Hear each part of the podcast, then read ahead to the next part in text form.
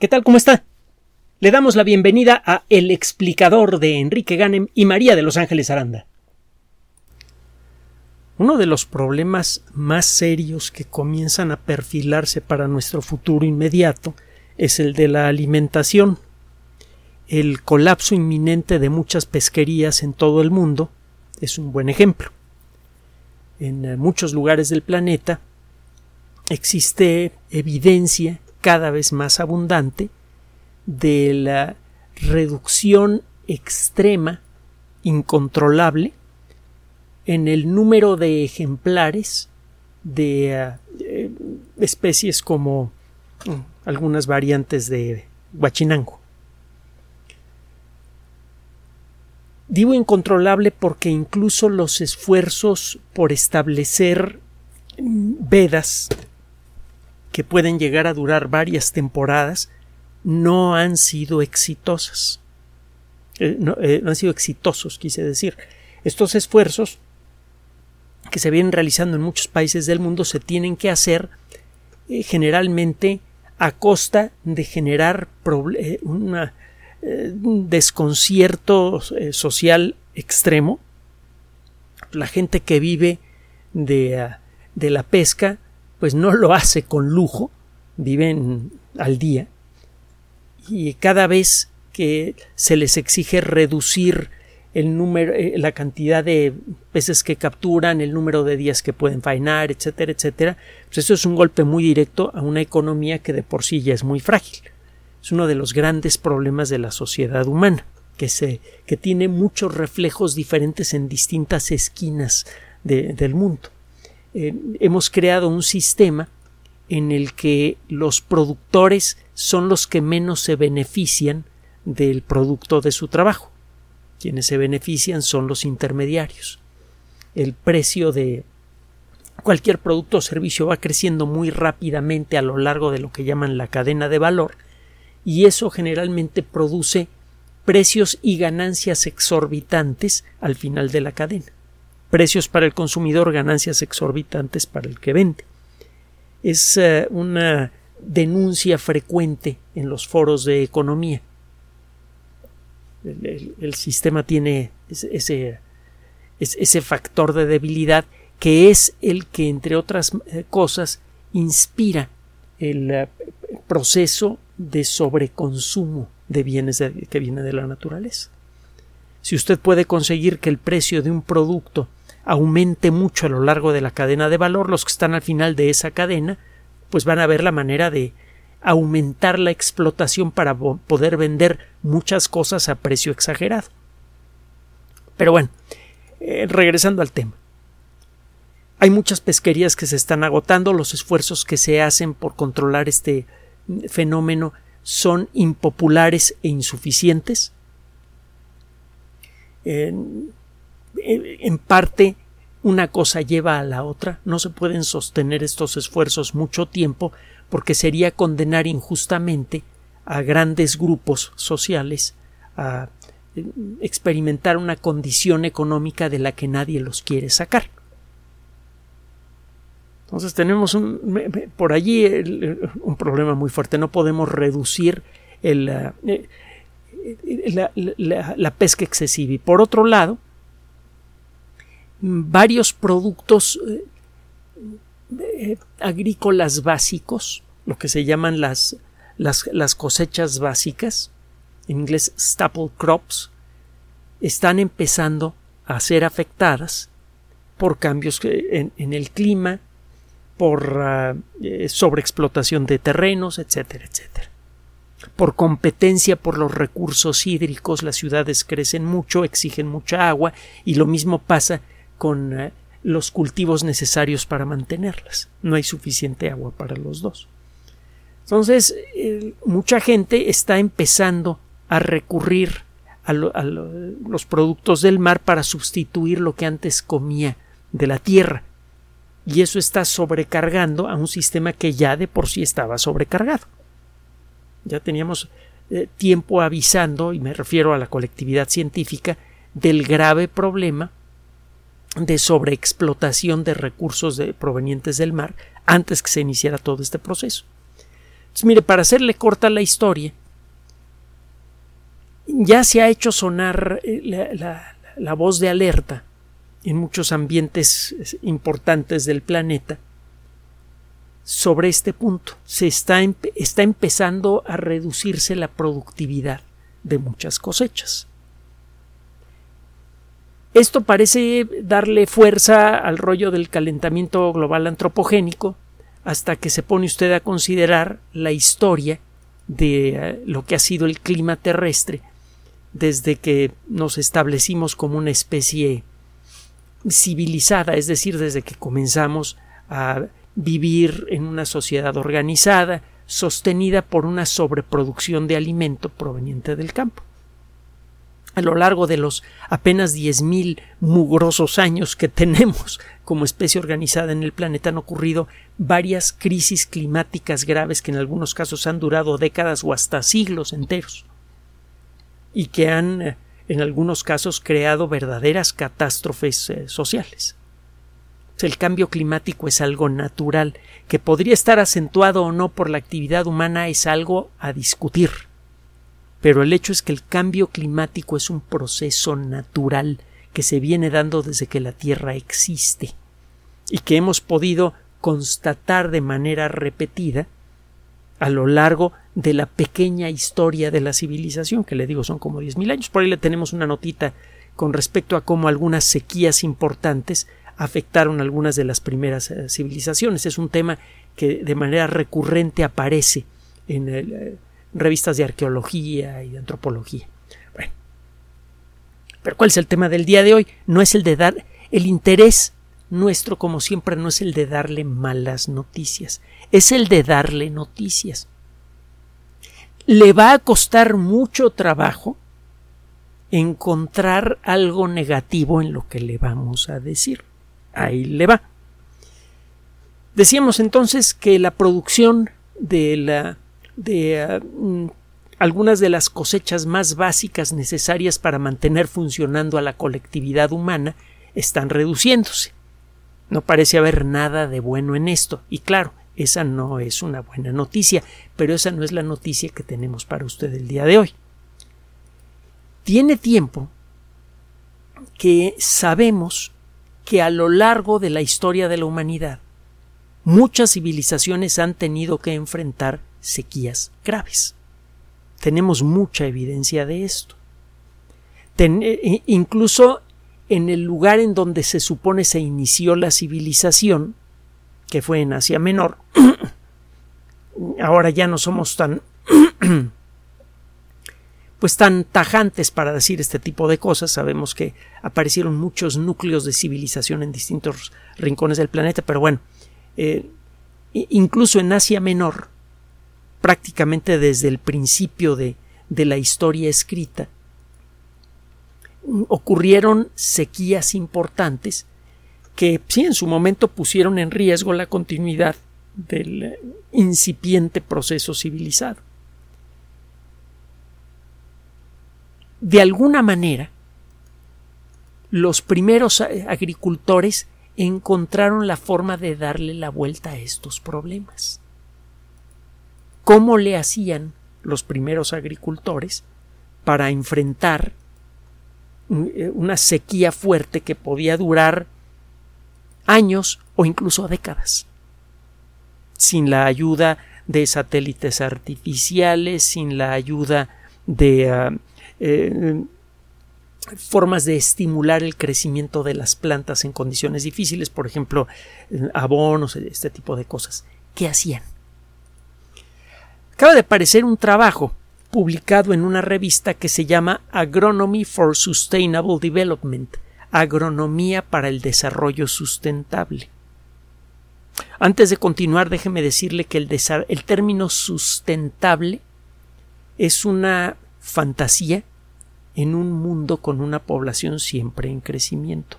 No es posible el desarrollo sustentable en un ambiente en donde el número de bocas por alimentar crece rápidamente y recuerde que el número de nuevas bocas por alimentar en nuestro planeta crece a razón de 330 mil por día, ya considerando nacimientos y muertes.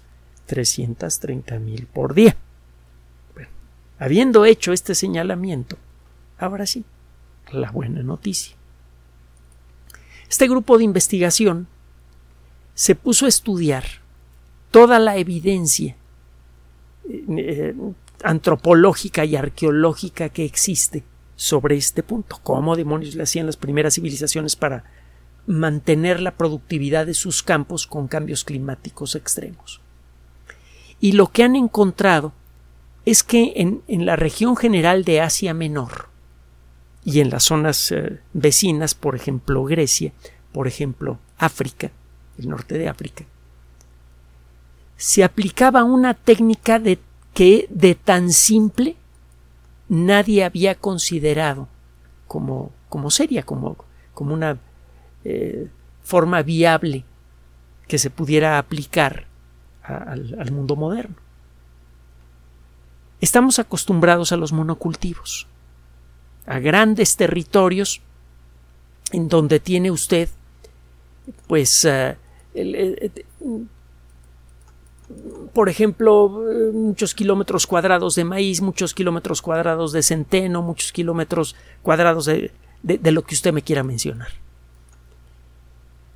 Esto tiene sus ventajas.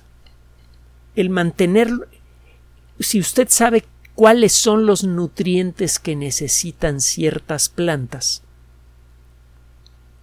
usted puede crear un sistema de, riego, de fertilización, etcétera, etcétera, estandarizado para muchas hectáreas que se puede aplicar con facilidad. Usted sabe que hay que aplicar una X cantidad de agua por metro cuadrado, una X cantidad de kilos de fertilizante por, por hectárea, etcétera, etcétera. Estandariza esa técnica e incluso la puede automatizar. Estos sistemas de automatización de producción funcionan mejor con grandes números. Si usted puede estandarizar lo que se necesita para hacer crecer maíz, le conviene mm, establecer grandes sembradíos de maíz en donde aplica esa técnica de manera repetida, eso aumenta mucho la producción y disminuye mucho el costo, que no siempre se refleja en nuestros bolsillos, porque muchas veces esta reducción en el costo del producto básico lo único que hace es aumentar las ganancias de los que venden a final de cuentas el maíz, que siempre lo venden caro, pero de nuevo es otro rol.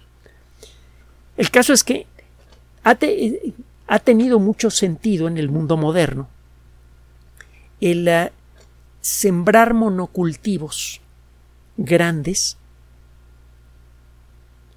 que eh, eh, tengan una producción predecible, estandarizada y muy abundante. El mezclar plantas en, eh, hectáreas contiguas puede tener un efecto positivo, la famosa rotación de cultivos. Tiene usted un terreno en donde está cultivando girasol, en otro está cultivando maíz, en otro está cultivando cosas diferentes. Y va rotando los cultivos. Si este año sembró aquí el maíz, al año siguiente lo siembra ahora acá. Esto le permite a la tierra recuperar los nutrientes preferidos por las plantas del ciclo anterior. Usted puede revitalizar el terreno al final de cada cosecha de una manera también estandarizada y esto garantiza que el terreno siempre permanece fértil. Cuando usted está sembrando siempre maíz, maíz, maíz, maíz, maíz, el maíz prefiere cierto tipo de minerales del suelo para poder crecer y esta, este, este uso reiterado del maíz en el mismo terreno acaba por agotar los recursos del suelo y el restaurarlos es muy difícil. Pero si usted utiliza plantas que prefieren cierto tipo de minerales en una temporada y en la siguiente temporada utiliza otros, la disminución de la concentración de los uh, nutrientes básicos es más pareja y más controlable. Es más fácil restaurar un terreno con la ayuda de los fertilizantes apropiados que ha sido sometido a rotación de cultivos. Esto lo sabemos también desde hace mucho tiempo y se usa en muchos ambientes en muchos países para la producción a gran escala. Pero lo que sigue es consecuencia de un trabajo realizado en el 2011 por una investigadora que actualmente se encuentra en la Universidad Clark.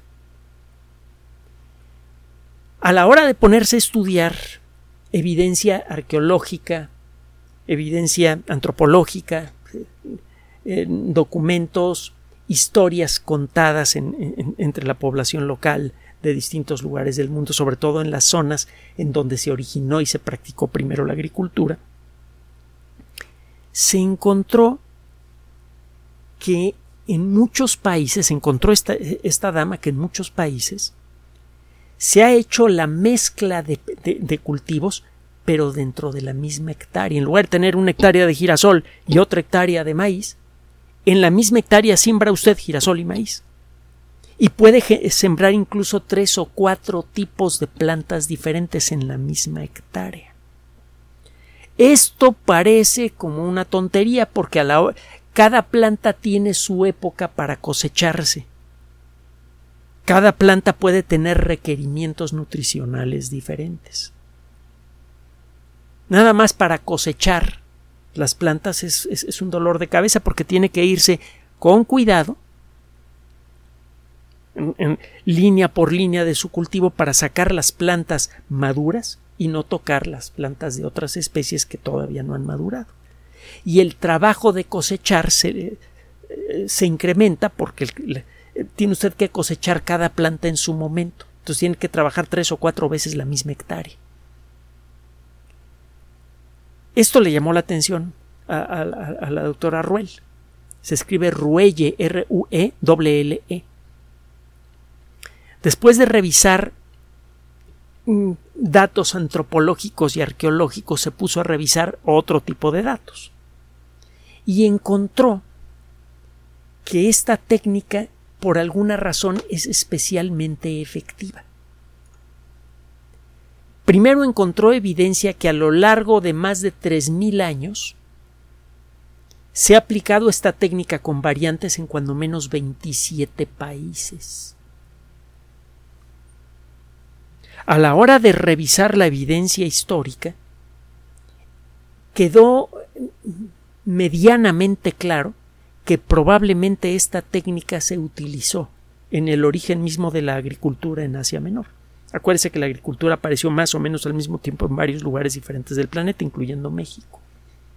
Pero bueno, no sabemos si en México fue así. Pero lo cierto es que parece que en Asia Menor es muy probable que los primeros cultivos hayan sido de esto que en inglés se llama maslin, M-A-S-L-I-N-S, N de niño S, Maslins. En eh, la traducción, una vez que, que considera usted las raíces históricas, sería algo así como miscelánea o melange, mezcla. Esa sería la traducción eh, eh, literal basada en raíces históricas de la palabra maslin. Es una mezcla de cereales en su forma más depurada, los maslins son sembradíos en donde tiene usted sembradas varias especies de cereales en la misma hectárea. Puede quedar incluido el arroz, el trigo, la cebada y otros más. En Etiopía, por ejemplo, en, eh, la doctora Ruel y su equipo encontraron que se sembraban varias especies y variedades de cebada y trigo al mismo tiempo. Para la gente que trabajaba, que trabaja estos terrenos, el trabajo lo hacen como si fuera de la misma especie. Obtienen los granos de todas las variedades al mismo tiempo, los mezclan, no se toman la molestia de separarlo, y con esta mezcla de granos fabrican pan. Y lo mismo sucede en otros lugares del mundo en la actualidad y ha sucedido en el pasado. La evidencia, le digo, es fraccionaria, pero parece apuntar al origen mismo de la agricultura. Y eh, lo interesante del asunto es que por razones que todavía están en estudio, las hectáreas que tienen estos maslins, estas mezclas, estas misceláneas, son más estables ante los cambios climáticos, en particular ante el impacto de la sequía. De alguna manera, la densidad de las raíces producidas por este tipo de sembradíos ayuda a preservar el agua de la, de la evaporación. Esta técnica simple puede recuperar, cuando menos por un tiempo, mucha de la productividad perdida de los campos modernos en muchos lugares del mundo. Tiene tiempo que la productividad del campo está disminuyendo en muchos lugares del planeta, incluso en países que tienen tecnología avanzada para sus cultivos. En Australia, por ejemplo, entre 1990 y el 2015, la productividad general del campo se ha reducido en un 30%. Es muy alarmante. Y hay números, eh, en algunos casos muy similares en otros países del mundo, en donde se, se ha visto esta severa reducción en la productividad como consecuencia de la de, eh, sequías, cambios climáticos, cambio climático importante. Este cambio climático, hay que decirlo, se viene rastreando desde hace tiempo y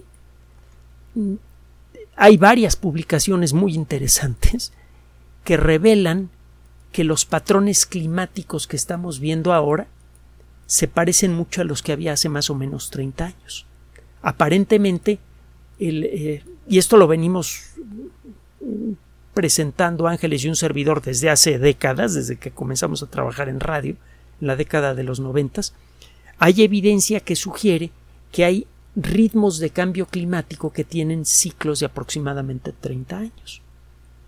Así que mucho de lo que estamos viendo ahora eh, no se le puede achacar al supuesto calentamiento global antropogénico, sino más bien a estos ciclos climáticos que duran algunas décadas y bueno, como la población en estos 30 años se ha prácticamente duplicado, obviamente el impacto de estos uh, ciclos de sequía se ha vuelto mucho más severo. No es que el, clima haya cambiado y, esté ahora amenazando a nuestra existencia como no lo había hecho antes, sino que más bien lo que ha venido sucediendo es que se vienen repitiendo estos ciclos climáticos en un ambiente en donde la población de, nuestro planeta está creciendo con un ritmo muy acelerado. Hace 30 años el impacto de una sequía era mucho menor que en la actualidad porque ahora hay más bocas que alimentar y menos territorios nuevos que explotar para producir de manera consistente cosas como el trigo, el arroz o la cebada. Bueno, el, eh, el punto es, uno, hay ciclos climáticos importantes, multidecadales, que involucran eh, eh, sequías repetidas. Hay evidencia histórica que sugiere que estas sequías repetidas han existido cuando menos desde que existe la civilización y por lo tanto no son achacables a la industria moderna. Que la industria moderna los esté acentuando o no, ese es otro boleto. Pero esos ciclos existen a lo largo de los 10.000 años del, del desarrollo de la civilización, la población de la Tierra ha crecido en más de 10 veces. Y es obvio que el ritmo de consumo de productos del campo ha crecido de la misma manera. Los cambios climáticos que en el pasado afectaban a unas cuantas miles de personas ahora pueden afectar a decenas de millones. Hay evidencia presentada en este artículo que sugiere que en el pasado, sugiere muy fuertemente que en el pasado las civilizaciones antiguas utilizaban esta simple técnica de mezclar en la misma hectárea muchas plantas productivas diferentes para enfrentar mejor el impacto de las sequías.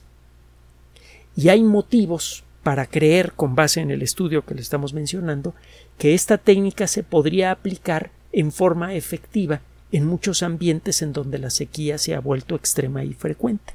Esto podría restaurar, aunque sea parcialmente, la productividad de estas regiones y eso podría ayudar a enfrentar mejor las sequías frecuentes que hemos visto en muchos lugares del mundo y que sí tienen antecedente.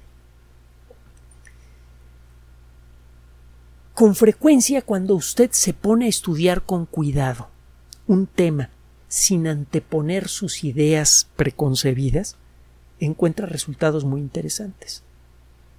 Mucha gente que hace trabajo de investigación sobre agricultura parte de la base cultural de que, los que sabemos de agricultura somos los miembros de la sociedad moderna y que todas las personas que vivieron en el pasado pues hicieron agricultura sin tener un conocimiento realmente profundo de cómo hacerla bien. Cuando nos quitamos esta máscara de, enfrente y eh, estudiamos nuestro propio pasado en forma desapasionada y profunda, podemos encontrar, como ha sucedido en otras ocasiones, algunos secretos que pueden ayudarnos ahora, en el siglo XXI, a aumentar la producción de alimentos. Una técnica muy simple y muy fácil de aplicar podría convertirse en la clave para darle a la sociedad humana más tiempo para cambiar su actitud hacia el planeta de cuya existencia depende. Gracias por su atención. Además de nuestro sitio electrónico www.alexplicador.net, por sugerencia suya tenemos abierto un espacio en Patreon, el explicador Enrique Ganem, y en PayPal, el explicador patrocinio por los que gracias a su apoyo sostenemos este espacio.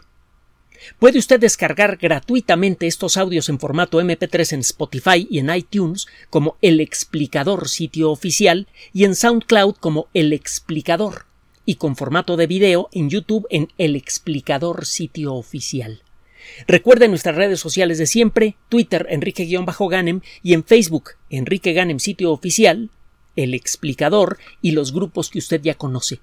Finalmente, el explicador siempre somos María de Los Ángeles Aranda y Enrique Ganem. Gracias.